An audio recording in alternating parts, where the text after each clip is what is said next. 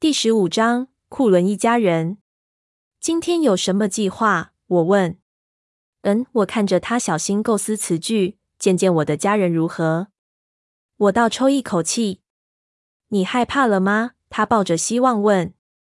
是的，我承认。我怎能否认？他能从我的眼神看出来。别担心，他嘻嘻笑。我会保护你。翌日又是个阴天，厚重云层透出的微弱天色唤醒我。我躺着，手臂交叉遮住双眼，浑身无力又昏眩，不时想起我做过的梦，又挣扎着想让自己清醒。我呻吟着翻过身，希望能再睡一会。突然想起前一天的事。哎呀！我坐起来的动作太快，脑子一阵晕眩。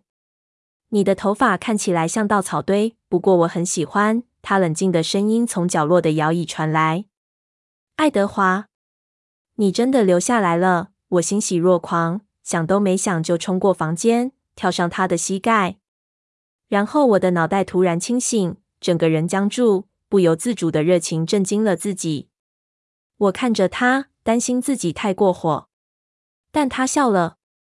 当然，他回答，有点被我吓到，但似乎又对我的反应很高兴。他的手摩擦着我的背，我将头小心地靠在他的肩膀，闻着他肌肤的气息。我以为那是个梦。你没那种创造力，他嘲笑我。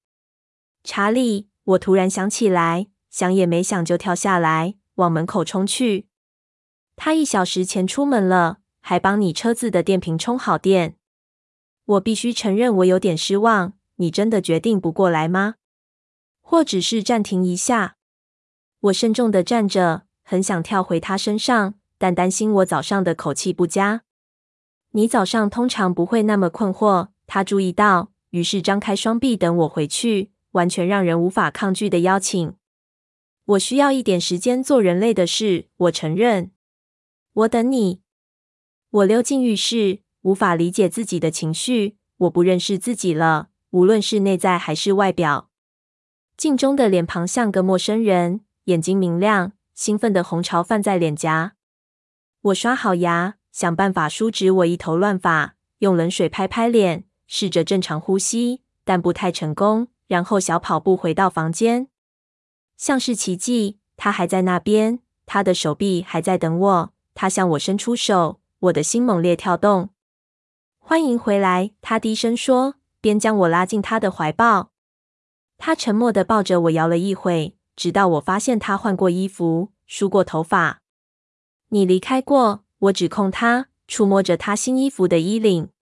我几乎没法离开，回去换衣服，但我担心邻居会怎么想。我板着脸，不高兴地撅着嘴。你睡得很沉。我没错过什么。他的眼睛一闪，你很早就开始说梦话。我呻吟着，你听见什么？他金色的双眼洋溢着温柔。你说你爱我，这你早就知道了。我提醒他，头钻入他的胸膛。还是很高兴能听见你说出来。我爱你，我低声说。你是我的生命，他简单回答。这一刻无需多言。他坐在椅子上摇晃着，房间逐渐变亮。早餐时间，他最后小心地说：“向我证明他记得人类的所有弱点。”于是我用双手握住自己的喉咙，睁大眼睛瞪着他。他的脸闪过一阵惊骇。“开玩笑的。”我窃笑。“你还说我不会演戏？”他沉下脸。“这并不好笑。”“这很好笑。”你知道的，但我看见他金色眼光中的小心神色，想知道他会不会原谅我。很显然的，我被原谅了。我应该改变措辞吗？他问。人类的早餐时间。哦，好吧。他轻轻地把我扛在他石头般强健的肩膀上，这让我几乎无法呼吸。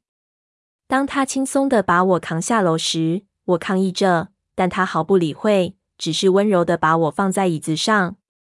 厨房很明亮，快乐似乎吸收了我的好心情。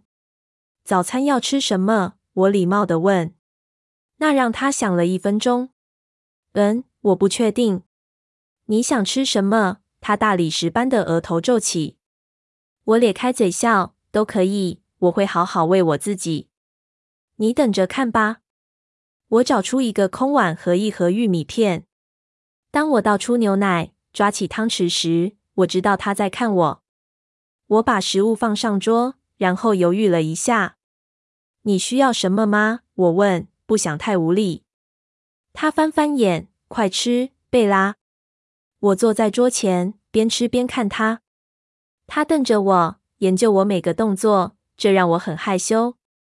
我清清喉咙，打算说话，好让他分心。今天有什么计划？我问。嗯，我看着他小心构思词句，见见我的家人如何。我倒抽一口气。你害怕了吗？他抱着希望问。是的，我承认。我怎能否认？他能从我的眼神看出来。别担心，他嘻嘻笑。我会保护你。我不是怕他们，我解释，我是怕他们不喜欢我。嗯，他们可能会很惊讶，你竟然带一个像我这样的人去见他们。他们知道我知道他们的事吗？哦，他们知道所有的事。他们昨天还在打赌，你知道的。他笑了，但声音很沙哑。赌我会不会带你回去？虽然我无法想象怎么会有人敢跟爱丽丝对赌。不过我们家没有秘密。有了我的读心术和爱丽丝预见未来的能力，谁也别想有秘密。别忘了，还有贾斯伯会让人觉得温暖和充满勇气。你有在听？他赞许的笑。我知道总有一天要去的。我做个鬼脸。爱丽丝有看到我要去吗？她的反应很奇怪。差不多，他不太自然地说，转过身，让我看不到他的眼睛。我小心地看着他。那东西好吃吗？他突然转过身面对我，看着我的早餐，脸上露出戏弄的表情。老实说，看起来让人不太有胃口。对啊。又不是暴躁的灰熊，我低声说。当他怒视我时，我故意不理他。我很好奇，当我提起爱丽丝时，他的反应有点奇怪。我边吃玉米片边思索着。他站在厨房中央，俊美的像希腊神像，心不在焉的看着窗外。然后他又转回来看我，给我一个令人屏息的微笑。而且你也应该将我介绍给你父亲。他知道你，我提醒他。我是说，以你男朋友的身份。我猜疑的瞪着他，为什么？习惯上不都是这样？他无辜的问。我不知道，我承认。空白的约会历史让我毫无参考资料，此时似乎也不适用正常的约会规则。那没必要，你知道的。我不期望你，我是说，你不用为我假装。他露出耐心的笑容。我没有假装。我将剩下的玉米片推到碗边，咬着唇。你到底要不要告诉查理，我是你的男朋友？他盘问我。你是吗？我压抑内心的畏缩，想到爱德华和查理，还有男朋友这个字眼，竟然同时在这个房间出现。我承认，男孩这个字不是太正确的诠释。事实上。就我印象所及，你已经不是男孩了。我望着桌子，坦白说：“嗯，我不知道我们是否该告诉他那些残酷的细节。”他伸出手越过桌面，用冰冷修长的手指抬起我的下巴。但至少让他知道为什么我常在这附近晃来晃去。我不希望史旺警长对我下禁制令。你会吗？我突然觉得很焦虑。你会一直在这吗？只要你需要，他向我保证。我永远都要，我强调，永远。他缓缓绕过餐桌，然后在离我几步的地方停住，伸出手，用指尖碰触我的脸颊。他的表情深不可测。这会让你难过吗？我问。他没有回答，只是看着我的眼睛。不知过了多久，你吃完了吗？最后，他终于说。我跳起来说：“是的。”去换衣服，我在这等。很难决定要穿什么。我怀疑有任何服装礼仪的书会告诉你，当你去拜访吸血鬼家时该穿什么衣服。想到这个字眼，让我松了一口气。我知道我又害羞了。最后，我穿上唯一的卡其布休闲裙和深蓝色的上衣，他称赞过的。很快看一下镜中的自己，我的头发很不整齐，所以我绑了个马尾。好了，我走出房门，准备跑下楼梯。我看起来应该够端庄吧？他就在楼梯口等着我，比我想的还近，所以我根本是直接冲向他。他稳住我，扶着我，原本小心的维持距离，但一下却突然将我拉近他。又错了。他在我耳边低语：“你完全不端庄，没人像你这么有吸引力，真不公平。”多有吸引力？我问。我可以换。他摇着头叹气：“你这个小笨蛋。”他冰冷的唇微妙地、轻柔的贴在我前额。房间似乎在旋转，他呼吸的气息让我无法思考。我应该跟你解释你有多吸引我吗？他很夸张地说，手指缓缓划过我的脊椎，呼吸吹拂过我的肌肤。我的手软弱地撑在他胸前，我觉得头昏眼花。他缓缓地低下头，第二次吻我。小心翼翼的，他的唇缓缓张开，然后我整个人就昏倒了。贝拉，他及时抓住我，搀扶着我，声音很紧张：“你让我昏眩。”我昏沉沉的指控：“我该拿你怎么办？”他恼怒的呻吟：“昨天我亲你，你攻击我；今天我亲你，你却在我面前昏过去。”我虚弱的微笑，脑袋还在旋转。我无力的倚在他的臂弯，让他撑着我。是因为一切都太美好了吗？他叹气。那正是问题所在。我还在昏。你太棒了，太太棒了。你觉得不舒服吗？他问。他之前看过我昏眩。不，这跟之前的晕眩不同。我不知道为什么会这样。我抱歉的摇摇头。我想我可能忘记呼吸了吧。你这样子，我哪都不能带你去。我很好，我坚持。反正你的家人一定以为我疯了，有什么差别？他打量我的表情好一会。我特别喜爱你肌肤现在这样的颜色。他出乎我意料地说。我高兴得满脸通红，害羞地望着别处。听着，我会努力试着不要胡乱担心。我们可以走了吗？我问。你的担心。并不是担心要去见吸血鬼家人，而是担心那些吸血鬼会不会接受你，是吗？没错，我立刻回答，为他的直接感到惊讶，但我试着隐藏我的反应。他摇摇头，你真是不可思议。当他将车开出小镇后，我发现自己并不知道他住在哪里。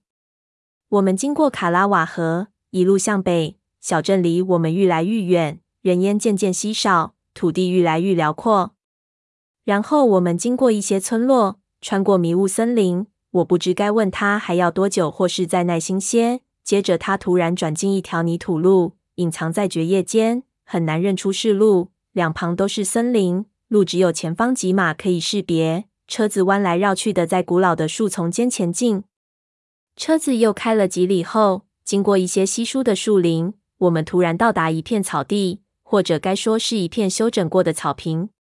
这里像森林中一样阴暗，有六棵古老的香柏树，巨大的树干和浓密的枝叶在草地上形成一大片阴影。树木参天，屋子被树荫遮蔽住了，连一楼的门廊都被浓密的树荫遮掩，看起来很幽静。我不知道我本来期望看到什么，但绝对不像这样。这栋优雅的房子可能有几百年的历史，时光似乎在它身上停顿了。白色的外墙油漆已经褪色，三层楼高的建筑物是长方形的，比例匀称。窗户和门可能经过完美的修整，或者也可能根本就是百年前的样子。我的卡车是这里唯一的车子，我能听见不远处的流水潺潺，就在阴暗的森林内。哇，你喜欢？他笑了。这里好美。他笑着拉一下我的马尾巴。准备好了吗？他为我打开车门。差得远呢，我们走吧。我想笑，但喉咙似乎卡住了。我紧张的顺着头发。你看起来很可爱。他脱口而出，轻松地牵起我的手。我们走过树荫，进入门廊。我知道他感受到我的紧张，他的大拇指在我的手臂上轻柔摩擦着，然后他为我开门。屋内更令人惊讶。跟外观比起来，完全超乎我的想象。室内很明亮、开放，也很宽敞。可能是将好几间房间打通，才有可能这么大。南面整片墙被换成玻璃，可以看见香柏树下的草地，一直延伸到宽广的河边。西边有座巨大的螺旋楼梯，紧邻着墙壁，高高的天花板、木头地板，还有浓密的香柏树影。站在门左边等着欢迎我的是爱德华的双亲，他俩站在一架壮观的大钢琴旁。当然，我以前见过库伦医生，但我再次因为他的年轻俊美而吃惊的说不出话来。他旁边应该就是艾斯密吧？这家人中我唯一没看过的。和其他人一样，他同样有着苍白美丽的体态、甜美的脸庞、波浪般的焦糖色秀发，让我想到默片时代电影中的纯真少女。她很纤瘦，但不会骨瘦如柴，比其他人还要匀称。身上穿的衣服是休闲大方的颜色和款式，和屋内的气氛很搭配。他们笑着欢迎我，但并没有朝我走过来，试着不要吓坏我。我猜，卡莱尔、艾斯密、爱德华的声音打破短暂的沉默。这是贝拉，欢迎你，贝拉。卡莱尔小心的衡量脚步，当他走向我时。他有点犹豫地伸出手，我举步向前，伸出手跟他握手。很高兴再次见到你，库伦医生。请叫我卡莱尔。卡莱尔，我对他笑，突然充满信心。我能感到爱德华在我身边松了一口气。艾斯密也笑着走向我，伸出手跟我握手。他冰冷，石头般的力道跟我想的一样。很高兴认识你。他真诚地说：“谢谢你，我也很高兴认识你。我好像遇见童话故事中的人物——白雪公主，而且是活的。”爱丽丝和贾斯伯呢？爱德华问，但没人回答，因为他们正从大楼梯下来。“嗨，爱德华！”爱丽丝开心的喊着。她跑下楼梯，黑色的秀发和白皙的肌肤一晃而过，突然间优雅的在我面前停住。卡莱尔和艾斯密警告的看着他，但我很喜欢，这很自然，很像他。嗨，贝拉，爱丽丝说，她跳向前亲吻我的脸颊。如果卡莱尔和艾斯密之前很小心在看的话，他们现在应该会动摇一下。我的眼中也有震惊，但我很高兴，这似乎表示他接受我了。爱德华在我身边，整个人僵住，倒是吓坏我。我瞄了他一眼。猜不透他的表情。你闻起来好棒，我之前都没注意到。他评论着，让我相当糗。好像大家都不知道该说什么。然后贾斯伯出现了，像狮子一样高大的他，轻松感立刻传遍我全身。我突然感到安心。爱德华瞪着贾斯伯，抬起一边眉毛。然后我想起贾斯伯的特异功能。哈罗，贝拉，贾斯伯说。他和我保持着距离，并没有打算握手，但靠他这么近，并不会让人感到奇怪。哈罗，贾斯伯，我害羞的对他微笑，然后对其他人说：“很高兴看到你们大家，你们家很漂亮。”我照惯例称赞着。谢谢，艾斯密说：“我们很高兴你能来。”他充满感情地说：“我知道他认为我很勇敢。我大概知道这次见不到罗斯利和艾蜜特了。”想到之前，当我问爱德华其他人喜不喜欢我时，他露出无辜的否定表情。卡莱尔的表情转移了我的沉思，他意味深长地看着爱德华，脸上带着热切的表情。从眼角余光，我看见爱德华点了点头。我四处张望，想表现得有礼貌些。我再度看着漂亮大门旁的美丽器材，突然想起我童年的梦想：如果我赢了乐透。我要为我妈买一架大大的钢琴。她弹的是二手的直立式钢琴，虽然琴艺不佳，但我喜欢看她弹。她那高兴、全神贯注的神情，对我来说像个全新神秘的人，一个不像妈妈的人。当然，他也有逼我上一些钢琴课，但就像其他孩子一样，我不想学，花了很大功夫才让他放弃。艾斯密注意到我入神的表情。你会弹吗？他问，同时脸斜向钢琴。我摇摇头，完全不会。她很漂亮，这是你的。不，他笑了。爱德华没告诉你，他是个音乐家。没有。我眯着眼看着他无辜的表情。我想，我应该知道的。艾斯密困惑地抬起一边眉毛。爱德华无所不能，不是吗？我解释。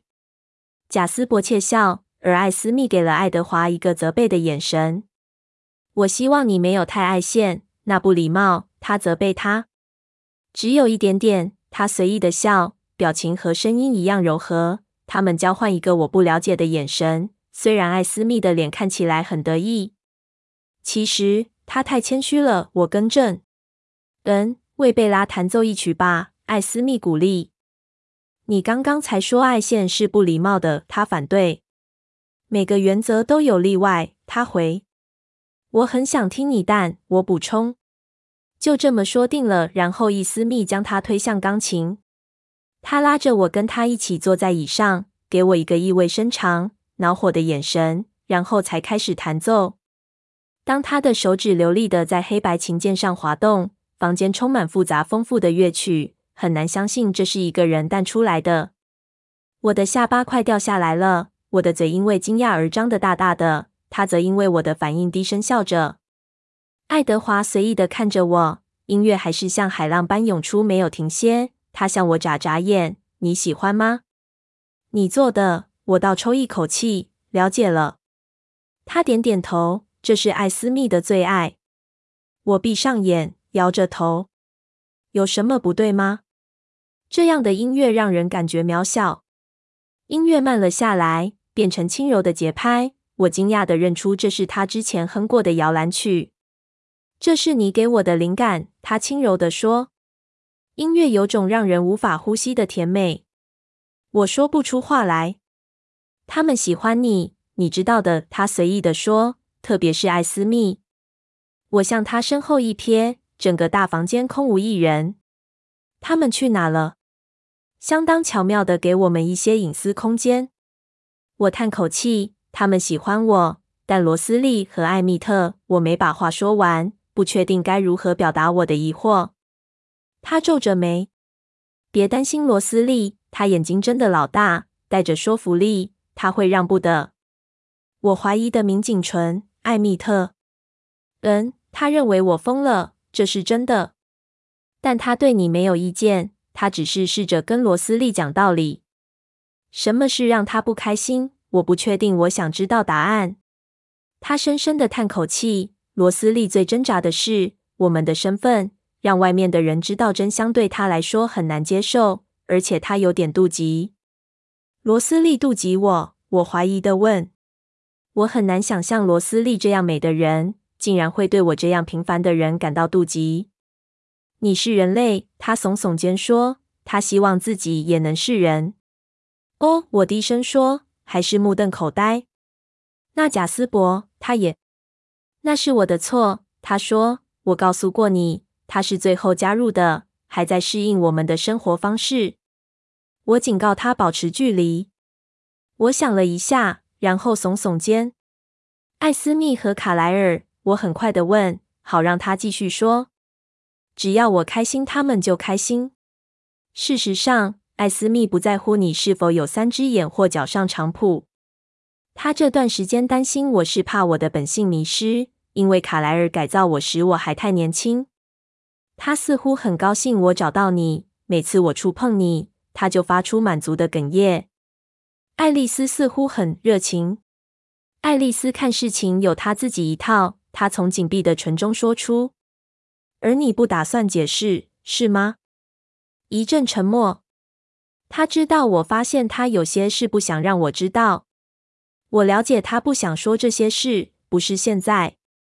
那卡莱尔刚刚跟你说什么？他眉头皱在一起。你注意到了？我耸了耸肩。当然。他看着我，想了一会才回答。他告诉我一些事，他不知道我要不要告诉你。你会吗？我必须，因为我会变得比较，在未来几天或几周，我的行为可能会出现过度反应。我不要你以为我是天生的暴君。怎么了？没什么。事实上，只是爱丽丝看到一些未来的景象。他们知道我们在这儿，他们很好奇。访客？是的。嗯，他们跟我们不一样。我是说，他们狩猎的习惯。他们可能不会进入城市，但在我确定他们离开之前，我不会让你离开我的视线。我颤抖着，总算有个正常的反应。他低语：“我快要以为你连一点自我防卫机能都没有呢。”我不理会他，眼睛搜寻着宽敞的屋子。他跟着我的眼光，和你期望的不一样，是吗？不太像，我承认。没有棺材，角落没有一堆人骨，我想应该也没有蜘蛛网。这一定让你很失望。他狡猾地继续说。我不理会他的嘲弄。这里很亮，很宽敞。他的口气比平常更为严肃。这是我们唯一不需要隐藏自己的地方。他还在弹奏属于我的歌，歌曲接近尾声，最后的旋律转换成忧郁的情绪。最后一小节结束后，强烈的情绪在沉默中起伏。谢谢你，我低声说。我发现眼中有泪，困窘的连忙擦掉。他轻触我的眼角，捕捉到我遗漏的一颗泪珠。他用手指碰触潮湿的泪珠，沉思了许久，然后很快的。我甚至不确定他真的做了。他将手指放入口中尝了一下。我带着疑问望着他，他意味深长的看了我好一会儿，然后笑了。你想参观我家其他地方吗？没有棺材，我谴责似的，声音中的讽刺并没有掩饰住我的焦虑。他笑了，牵着我的手，带我离开钢琴。没有棺材，他保证。我们走上巨大的楼梯。我的手摸着平滑的扶手，楼梯和二楼长长的大厅地板都是蜂蜜色的木头。罗斯利和艾蜜特的房间，卡莱尔的办公室，爱丽丝的房间。他比划着，带我经过那些房门。他想继续，但我死命地站在大厅，不可置信地看着头顶上悬吊的装饰。爱德华偷偷窃笑我迷惑的表情。你可以笑，他说，那很讽刺。我并没有笑，我的手不自觉地举起来，一只手指伸得长长的，想碰触那大大的木头十字架。深褐色的它和墙上明亮的颜色形成对比，但我碰不到。虽然我好奇那上了年龄的木头是否真像看起来那般柔软，那一定很老了，我猜。他耸耸肩，大概是一六三年左右吧。我转头将眼光从十字架移开，看着他。你们把这个留在这里做什么？我好奇。怀旧，那是卡莱尔父亲的东西。他收集古董。我怀疑的暗示。不，他自己刻的。这原来是挂在牧师讲道的讲台墙上。我不确定我的脸上是否泄露出我的想法，但我只是简单的回过头，再次望向那古老的十字架。我很快心算。这个十字架大概有三百七十年之久。当我努力在心中思索这到底是多久时，沉默延续着。你还好吗？他担心地问。卡莱尔到底多老了？我安静地问，无视于他的问题，还是仰头看着十字架。他刚庆祝他三百六十二岁的生日，爱德华说。我将眼光转回他身上，眼中有一百多万个问题。他边说边小心地看着我。卡莱尔认为自己一六四年出生在伦敦，时间并没在他脸上留下痕迹，跟一般人不一样。电影碰巧演过同样的故事。当我听他说话时，试着让脸上维持镇静的表情，因为我知道他在观察我。只要我说服自己那不是真的，就能够轻易地维持冷静。他是英国国教圣公会牧师家族的唯一子嗣。他的母亲生下他后就死了。他的父亲是个让人无法忍受的男人。当新教徒掌权时，他很热心地帮忙迫害罗马天主教和其他宗教的信众。他强烈地相信恶魔的存在。他带头猎杀女巫、巫师以及吸血鬼。我因为他的话而僵住。我确定他注意到了，但他接着说：“他们烧死很多无辜的人。当然，他认为真正的怪物并不那么容易捕获。”当牧师年老后，他让他顺从的儿子带队继续搜捕。一开始，卡莱尔很沮丧，他被指控不够快速，无法看到不存在的恶魔。但他很有毅力，也比他父亲聪明。他发现真正的吸血鬼是躲藏在城市的下水道内，而且只在晚上出来狩猎。在那段日子里，吸血鬼不仅是神话和传说，而是真正存在的生物。人们带着武器和火把聚集。他阴郁地笑了笑，在街上等着看卡莱尔能否找到怪物存在的地方。最后，有一个怪物出现了。他的声音很低很低，我努力捕捉他说的话。他一定已经很老了，因过度饥渴而虚弱。当卡莱尔带着群众追捕时，听到他用拉丁语对其他人喊叫。他跑过街道，行动敏捷的卡莱尔。那时他才二十三岁，指挥着追捕行动。那生物可能逃不过了，但或许因为太饥渴，所以他转身攻击人类。他先攻击卡莱尔，可是后面有更多暴民涌上来攻击他。他转身防卫，杀死了两个人。其他人逃走，留下卡莱尔浑身是血躺在街上。他停下来，我知道他在小心的选择用字遣词，希望不会吓到我。卡莱尔知道他的父亲会怎么做，他会被烧死，任何被怪物碰到的东西都要销毁。卡莱尔出于本能要保住自己的生命，他从小巷爬出去，知道暴民会跟踪恶魔和他的牺牲品，于是他躲在地下室。用腐烂的马铃薯盖住自己达三天之久。最不可思议的是，他竟然没有发出半点声音，因此没被发现。之后他就变身了。我不确定我的表情是否了泄露什么，但他突然停口。你觉得怎样？他问。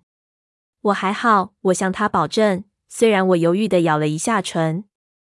他一定从我的眼中看到一些好奇的光芒。他笑了。我想你有一些问题要问，有几个？他的笑容变大，露出明亮的牙齿。他往后看着大厅，牵着我的手。